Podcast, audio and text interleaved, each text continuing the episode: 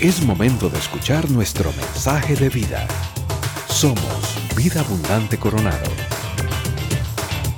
Qué emoción, qué alegría verlos a todos. Reciban un fuerte abrazo. Nos, cuesta, nos cuenta el apóstol San Juan que cuando Jesús dice, yo soy, las personas dan un paso para atrás y se desploman. Porque ese que dice, yo soy, reside en él toda la gloria, toda la autoridad. Es el Dios creador y sustentador de cuanto existe, el único y sabio Dios, el gran yo soy. Y Él, precisamente, que dice yo soy, está en medio de nosotros. Bendito sea nuestro Señor.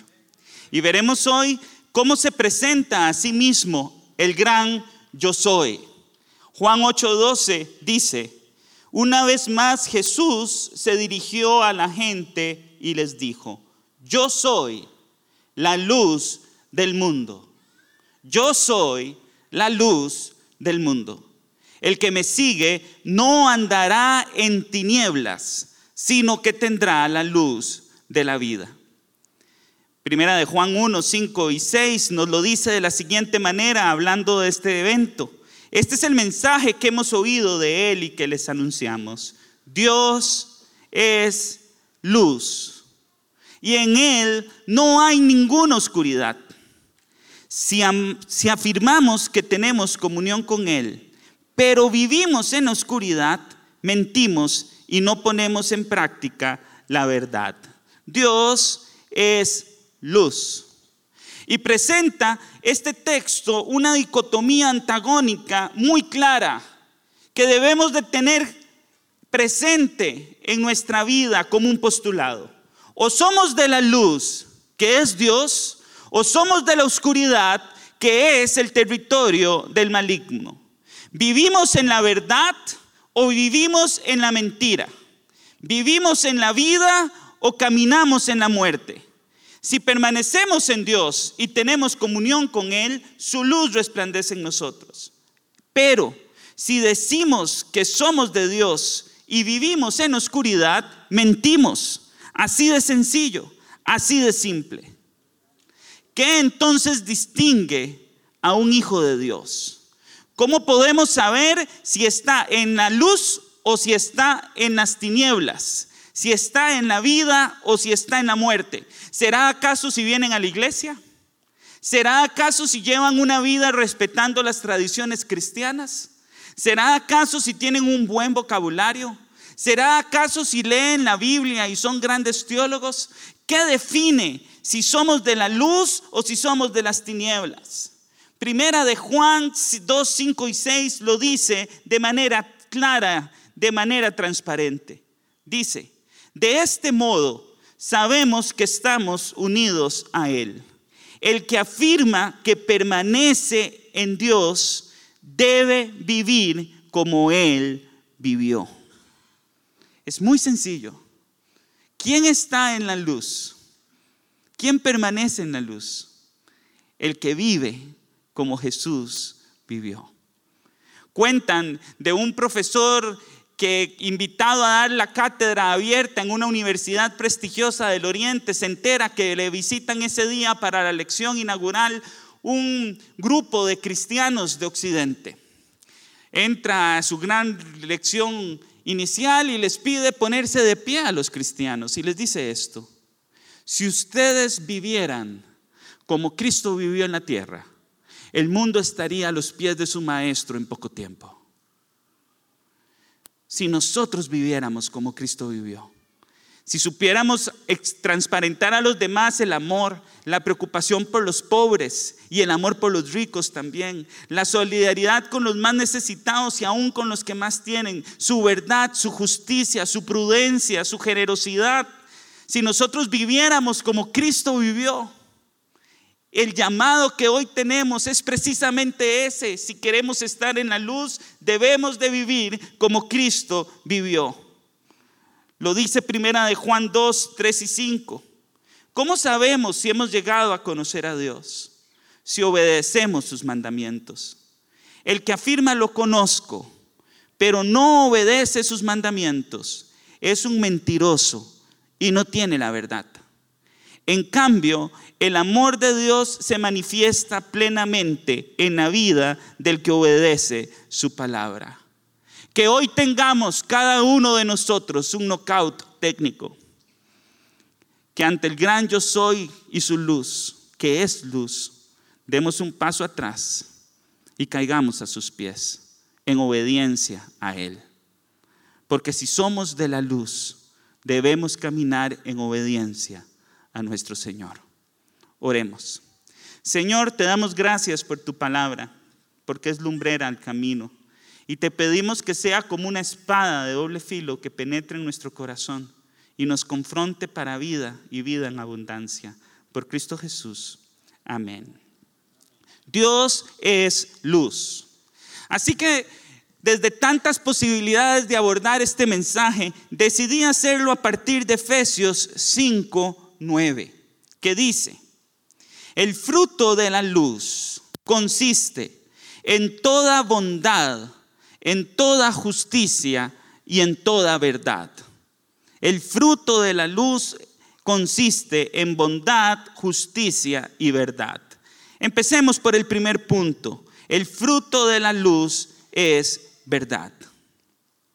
Juan 3, 20 y 21 dice, pues todo el que hace lo malo aborrece la luz.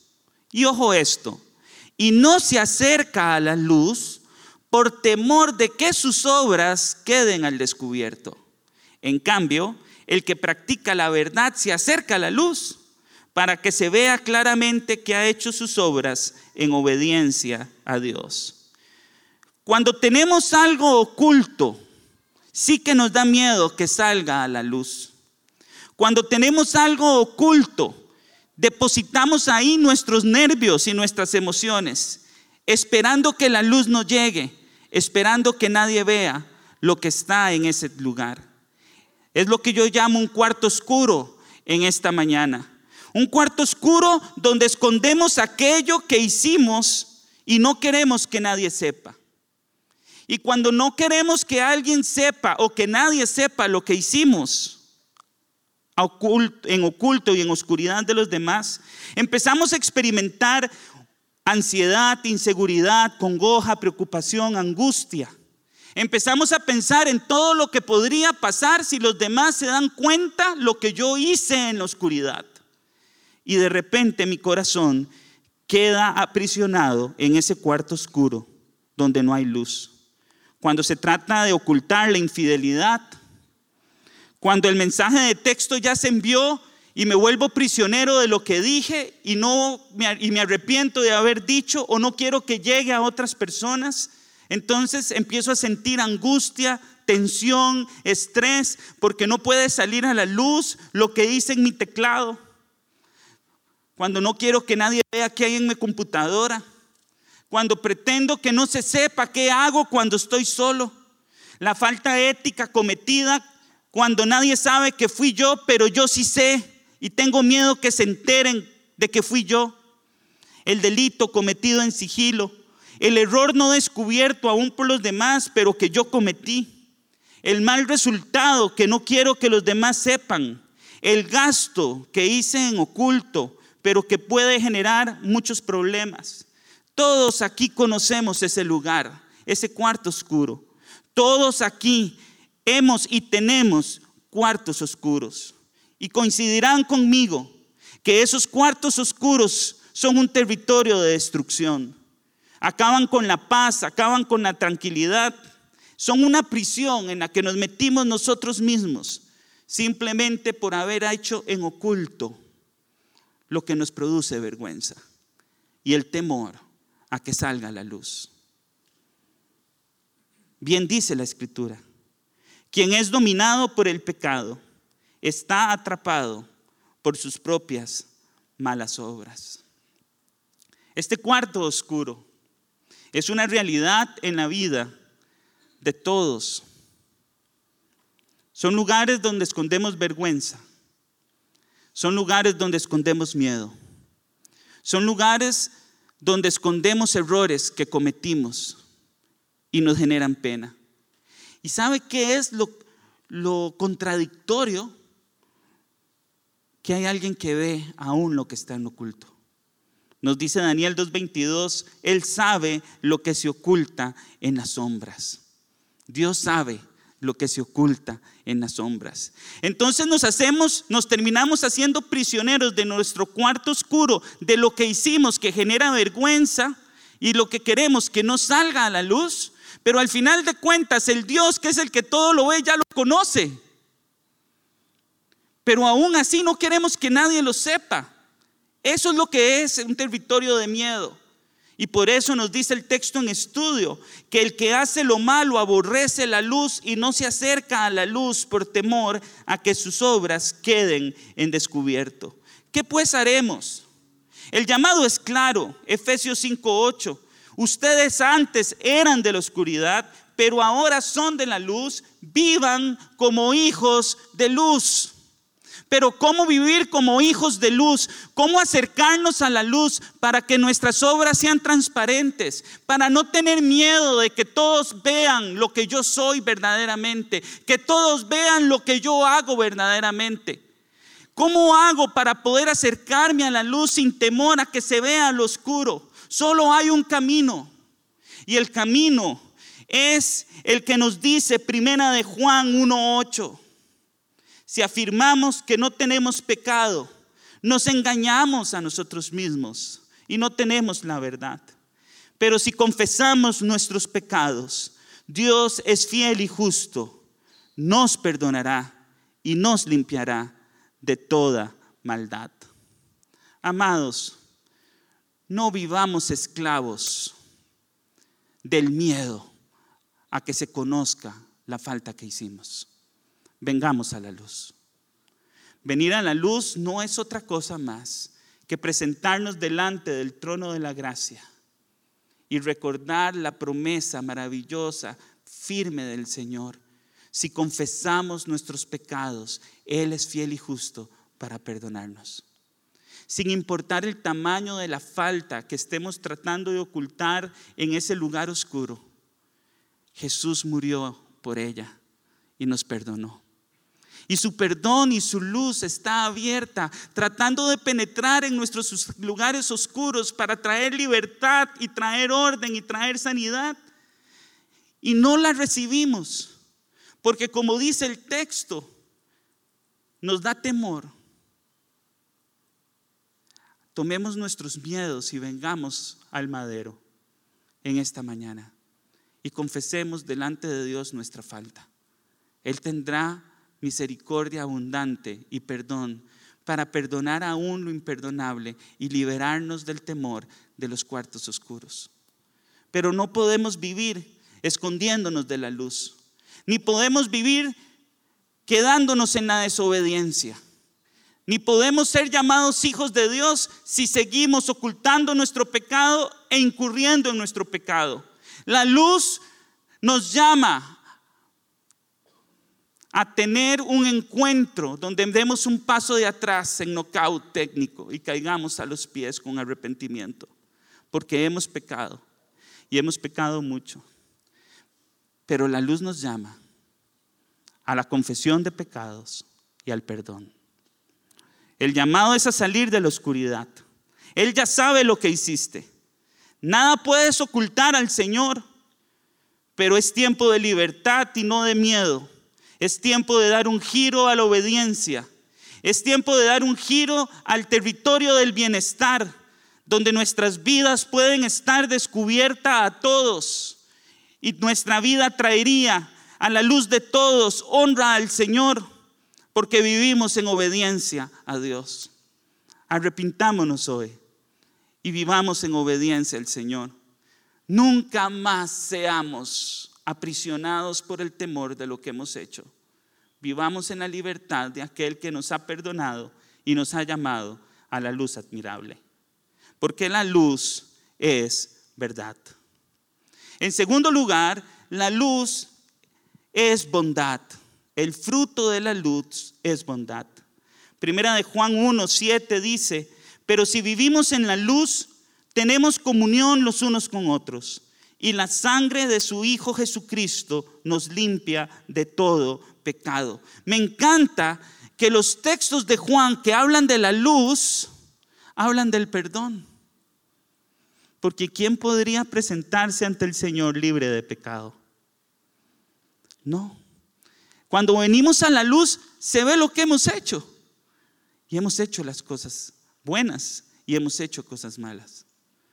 Pero cuando nos presentamos a la luz, nos asiste toda la presencia del gran yo soy, que es perdón, el perdón consumado en la cruz del Calvario.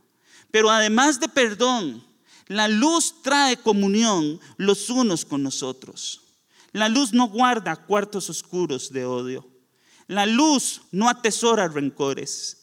Muchos caminan en la vida guardando cuartos oscuros en su corazón lugares donde no está Dios, donde no hay luz, porque son lugares dentro del corazón donde hay dolor, donde hay resentimiento, cuentas por cobrar, reclamos, pesadumbre, rencor, odio, enemistad, llanto, perturbación. Ahí es claro que no está Dios, ahí está claro que no hay luz. Es un territorio oscuro de nuestro corazón una cajita oscura, un cuarto oscuro a veces, donde cuando nos acercamos a Él, encontramos vergüenza, enojo, ira, no luz, no amor, no perdón.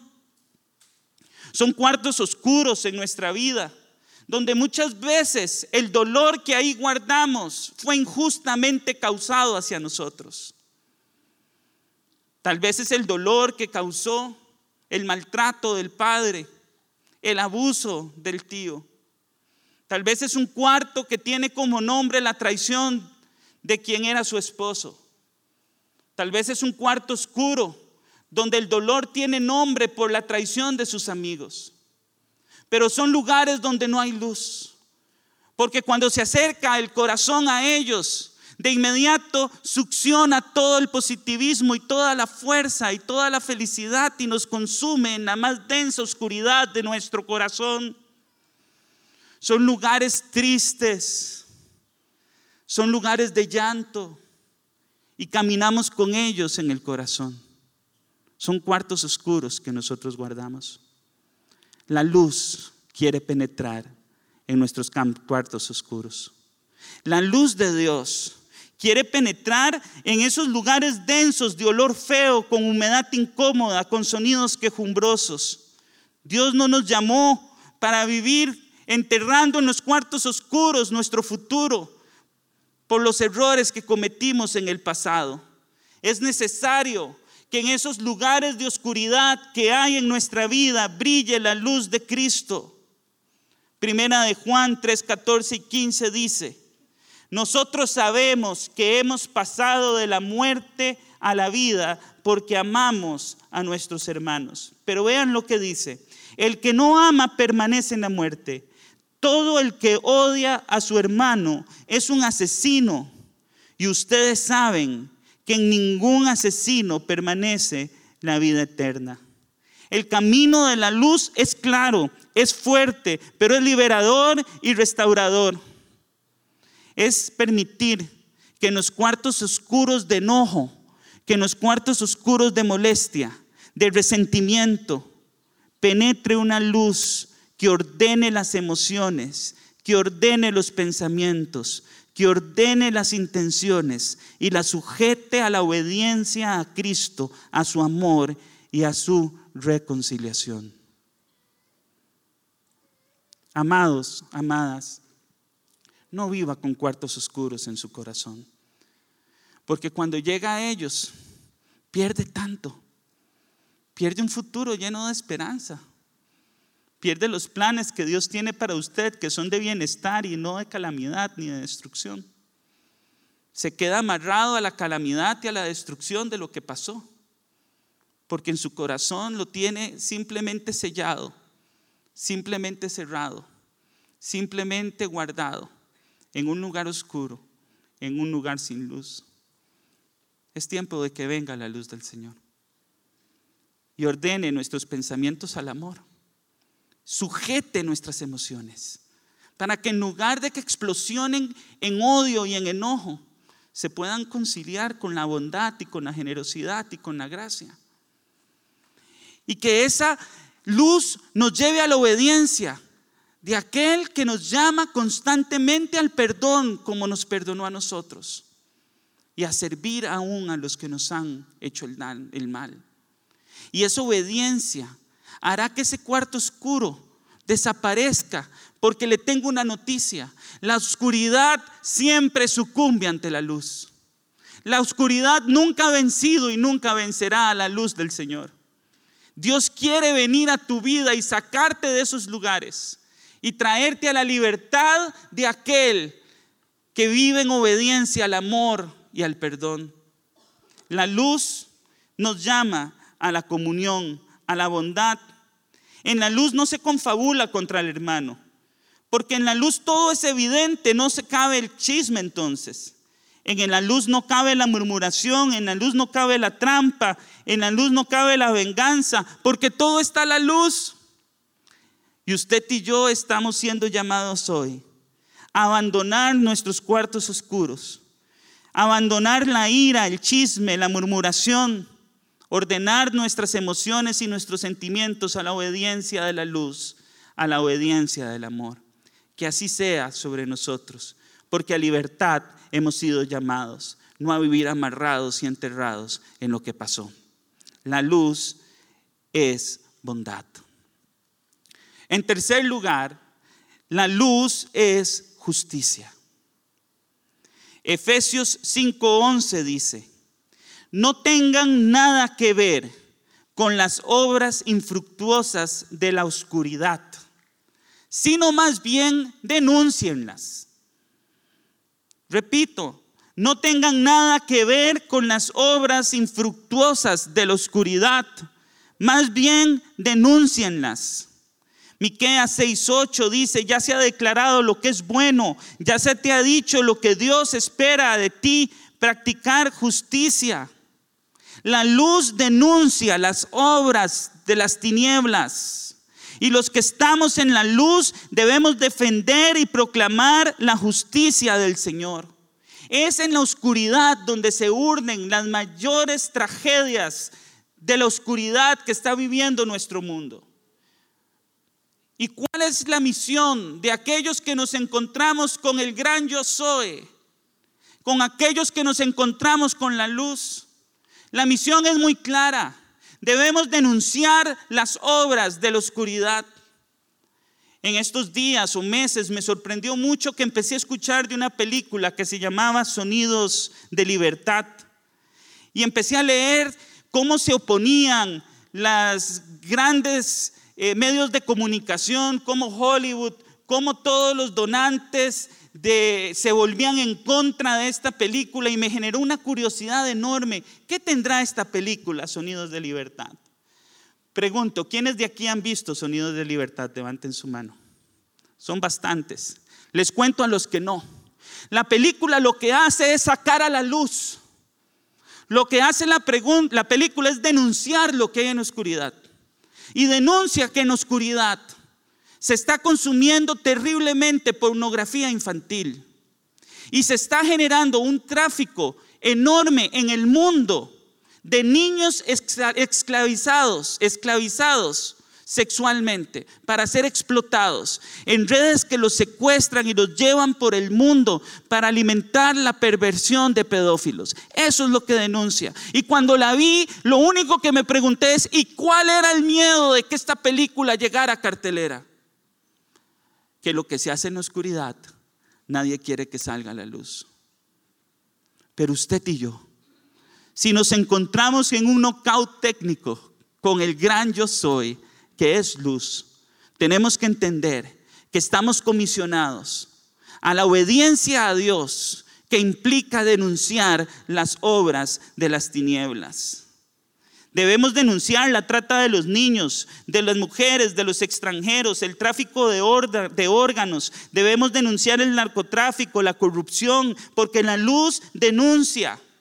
La luz no se hace de la vista gorda ante la maldad, porque la luz penetra la maldad, penetra la oscuridad y las tinieblas nunca prevalecen ante la luz.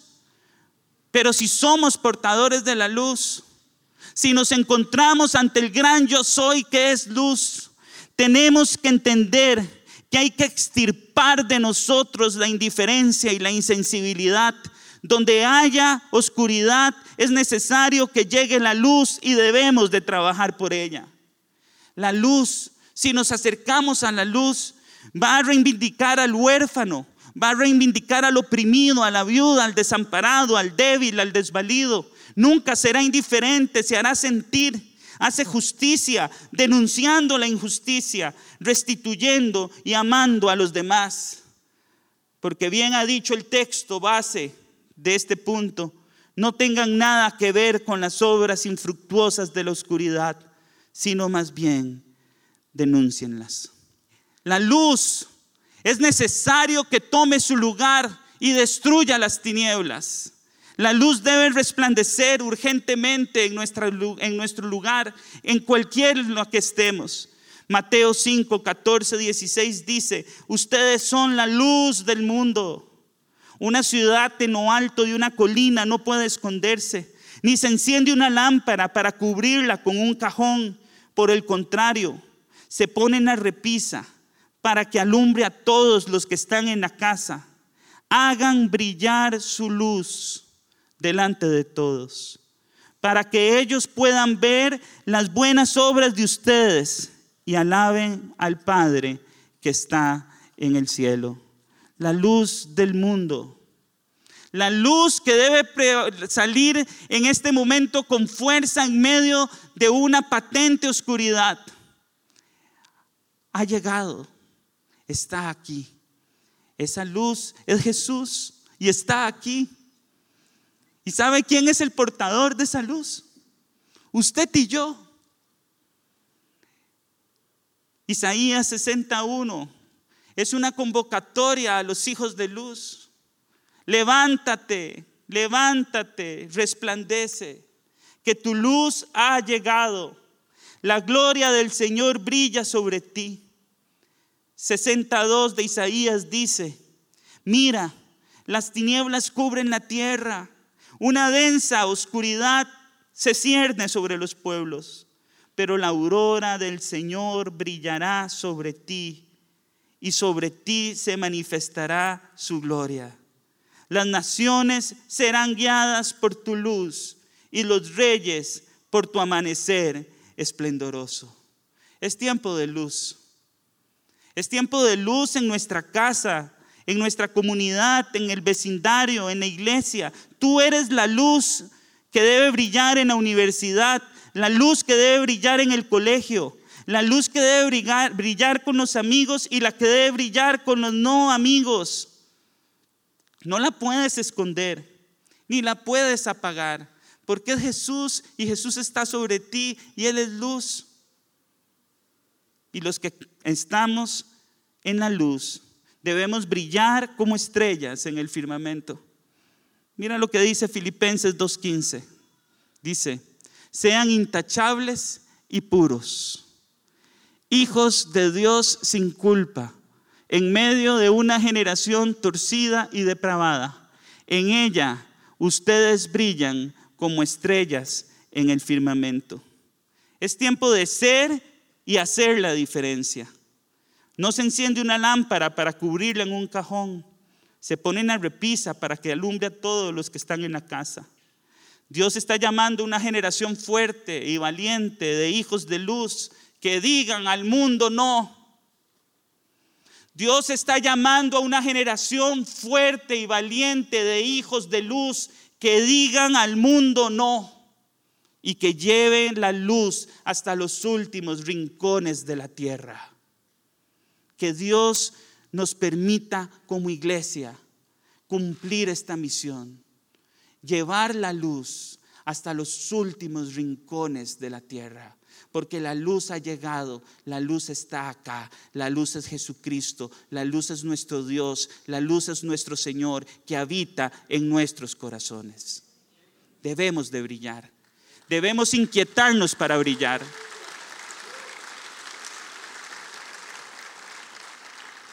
¿Y sabe cómo debemos inquietarnos para brillar? Haciendo lo que aquel maestro retó a sus estudiantes. Si ustedes vivieran como Jesús vivió, si ustedes permanecen en Dios, deben de vivir como Dios vivió. Si ustedes llegaran a traer su vida a la obediencia a Dios, dice la palabra, la luz resplandecería y nunca, jamás las tinieblas han prevalecido ante la luz. Vean lo que dice Juan 1.5. Este es uno de mis textos preferidos de vida. Lo tengo como un postulado que llamo la luz siempre gana. Usted podría leerla en voz fuerte conmigo. Una, dos, tres. Esta luz resplandece en la oscuridad y la oscuridad no ha podido apagarla. ¿Sabe qué significa eso? Que ganó la luz. La oscuridad no va a prevalecer.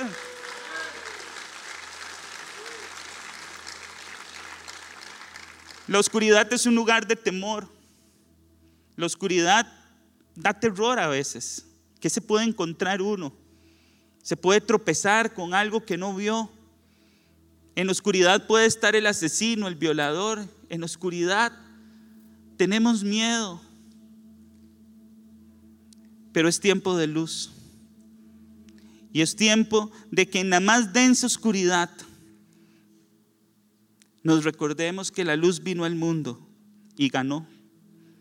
Y todo trono, principado, potestad, autoridad que está en el cielo, en la tierra y debajo de la tierra, entiende que la luz ganó. Y que hoy debemos identificar dónde falta la luz en nuestros corazones. Hoy debemos identificar dónde están los cuartos oscuros de nuestra vida y no ser como aquellos que ante la luz se esconden, sino que vienen a la luz para que la luz los transforme. Así que les invito a orar, a encontrarse con la luz y acerquémonos al trono de la gracia. Acerquémonos al lugar de la luz. Yo quisiera orar en este momento por todos aquellos que tienen un cuarto oscuro, que se llama un pecado al que le tienen miedo que sea descubierto, que tienen un pecado que no han confesado delante de Dios y que pretenden mantener oculto delante de la comunidad. Y que hoy se dan cuenta que Dios ya todo lo sabe y ya todo lo ve.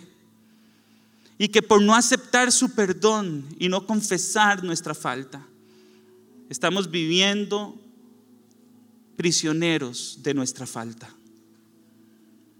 Si tus pecados fueran tan negros, dice la palabra del Señor, serán emblanquecidos como la nieve, porque la misericordia y el perdón del Señor gana y es sobre nuestra vida.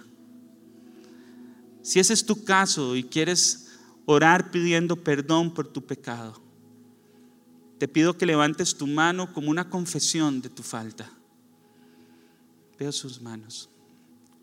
Esa mano levantada es una confesión ante Dios de que hemos pecado, de que hemos hecho lo malo delante de Él. Y que hoy nos acercamos al trono de la gracia, al lugar de la misericordia y de la bondad y de la generosidad de Dios para decirle, Señor, no puedo seguir atormentándome ni puedo seguir cometiendo la misma falta. Hoy tu luz me llama a la obediencia y yo quiero correr hacia ella. Señor, quiero ser como aquella mujer que se encuentra contigo y tú le dices, yo tampoco te condeno, ve y no peques más. Señor, esta mano significa un ruego de perdón y también significa una convocatoria a tu luz. Señor, esta mano significa que me avergüenzo de lo que he hecho y te busco con pasión. Señor, esta mano significa que no quiero seguir ocultando lo que tú ya viste. Quiero tu perdón. la luz del Señor perdona todas las faltas. Las hace visibles a nosotros para que no sigamos cometiéndolas, pero nos consume en el perdón y en la misericordia. Por eso podemos cantar perdonados. Perdonados somos. No somos el club de los perfectos. Aquí estamos la comunidad de los perdonados, que siguen siendo perdonados. Y ese mismo perdón es el único que puede entrar al cuarto oscuro del dolor. El mismo perdón que hemos recibido, debemos darlo a los demás. El mismo perdón con el que hemos sido tratados debe entrar a los cuartos oscuros del dolor de nuestra vida. Y no quisiera irme sin orar esta mañana por tu cuarto oscuro de dolor, de resentimiento contra aquel que te hirió y contra aquel que te hizo una injusticia. Porque ese cuarto oscuro en tu vida hoy va a ser penetrado por la luz del Señor.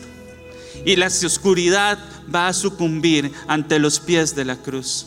Para que no vivas el resto de tu vida llorando lo que fue sino caminando en un futuro de esperanza y de luz, de amor y de redención y reconciliación en Cristo Jesús. Si tú tienes un cuarto oscuro de dolor y resentimiento en tu corazón, levanta tu mano, alto, levántala. El Señor ve tu mano hoy. Dice el Señor que todo el que le busca encuentra. El que llama, Él abre y viene y llena de vida Levanta esa mano y dile, Señor, trae tu luz. Señor, trae tu luz a este cuarto oscuro de mi vida. Oh luz del mundo, oh luz de las naciones. Sé luz en mi vida en este momento.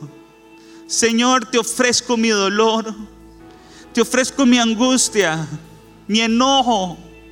Y te pido que tu luz ordene mis emociones en la obediencia al amor en obediencia al perdón.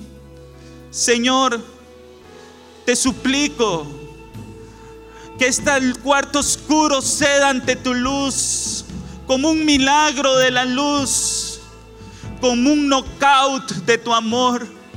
Señor, porque no quiero seguir viviendo en lo que pasó, porque quiero tu libertad. Oh luz, penetra en mi oscuridad y vence como siempre lo has hecho. Por la gracia del Señor. En el nombre de Jesús. Este fue nuestro mensaje de vida. Conózcanos en www.vida.cl. Somos Vida Abundante Coronado.